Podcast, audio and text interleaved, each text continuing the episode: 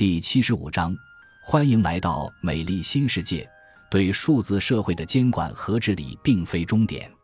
从历史上的技术革命与社会系统之间的互动关系看，监管和某种泡沫的破灭可能只是结束了部分人的超额利润时代，却可能带来新技术更大规模的应用，弥合社会分裂。二零二一年十二月，一名女性用户称自己在 Meta 元宇宙平台 Horizon Worlds 上遭遇了性骚扰，并且其他人默许了这种行为。元宇宙是二零二一年夏天横空出世的新概念。社交媒体巨头 Facebook 宣布正式更名为 Meta，进军元宇宙是这场浪潮的开端。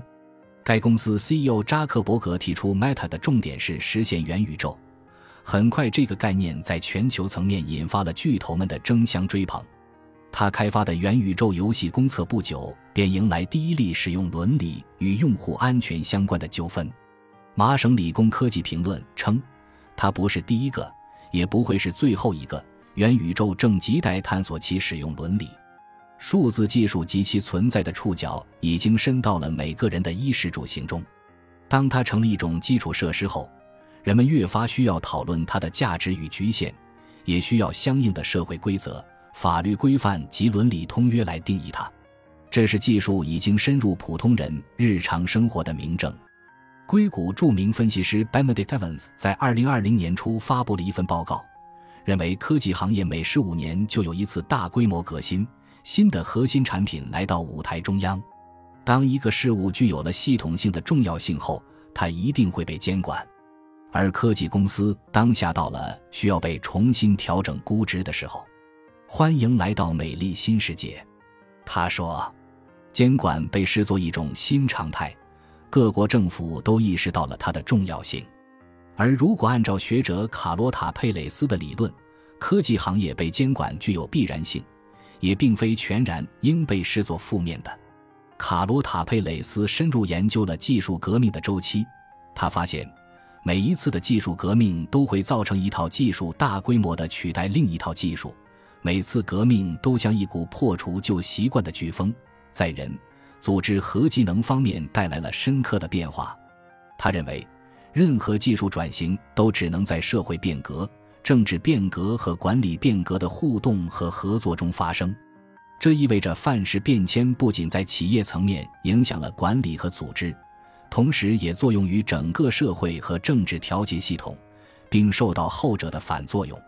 卡罗塔·佩雷斯将技术革命分为几个阶段，分别是爆发阶段。狂热阶段、转折点、协同阶段，最后步入成熟阶段。爆发阶段是技术的年代，狂热阶段是金融的时代，而到了转折点，则是反思和调整发展路线。经过反思后，社会协同会推动生产进步；而当技术革命到了成熟阶段后，生产力的红利几乎耗尽，社会进入了质疑自满情绪的时代，新的一波革命进入了酝酿之中。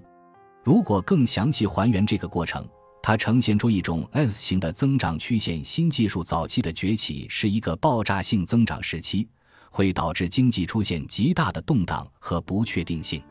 风险资本家在高利润的驱使下推动着新技术的最先运用。一旦技术的应用可能性被证实，技术的大爆炸期就到来了。之后，金融资本迅速投资新技术相关的活动和企业。这就进入了新技术导入期的爆发阶段，而且很快进入狂热阶段。但由于新技术依然存在不确定性，有关新技术的预期可能会以失败告终。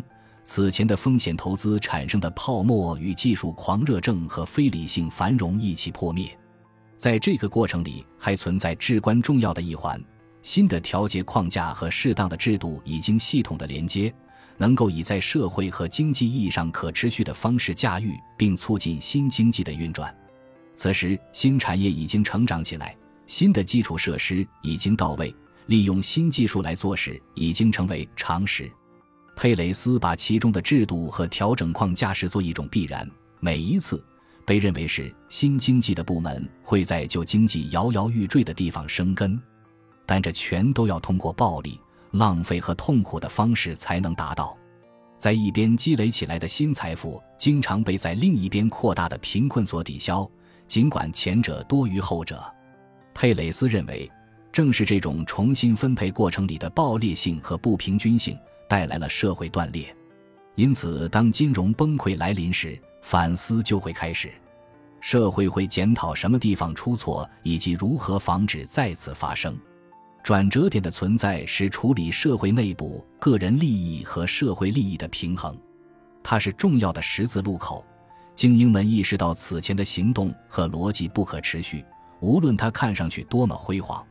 社会动荡和对不公正的不满可能会转化为绝望和愤怒，因此，这种调整既是为了在金融市场确立秩序。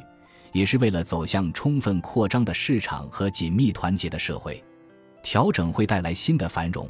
制度调整如果此时达到目标，一个黄金时代可能接着到来。它会是充分就业和广泛进行生产性投资的时代。它减少了前一阶段竞争的残酷性，并产生了共同的利益。这体现在拥有满意的利润边际，通过增加消费者基础而扩大目标市场。收入分配的改善，使消费得以提高和扩大。那些新贵们过上了暴发户式的新生活，这种生活方式逐渐从一个阶层向下扩散到另一个阶层，成为更为大众化的消费方式。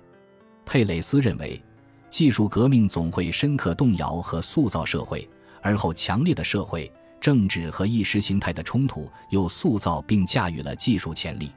一个社会为了吸收技术潜力而转变环境的具体方式，反过来塑造技术的走向及其扩散程度。当这一过程完成，社会所有领域几乎取得了完全的一致性，特定的范式取得了统治地位，人们相信它是普世的常识。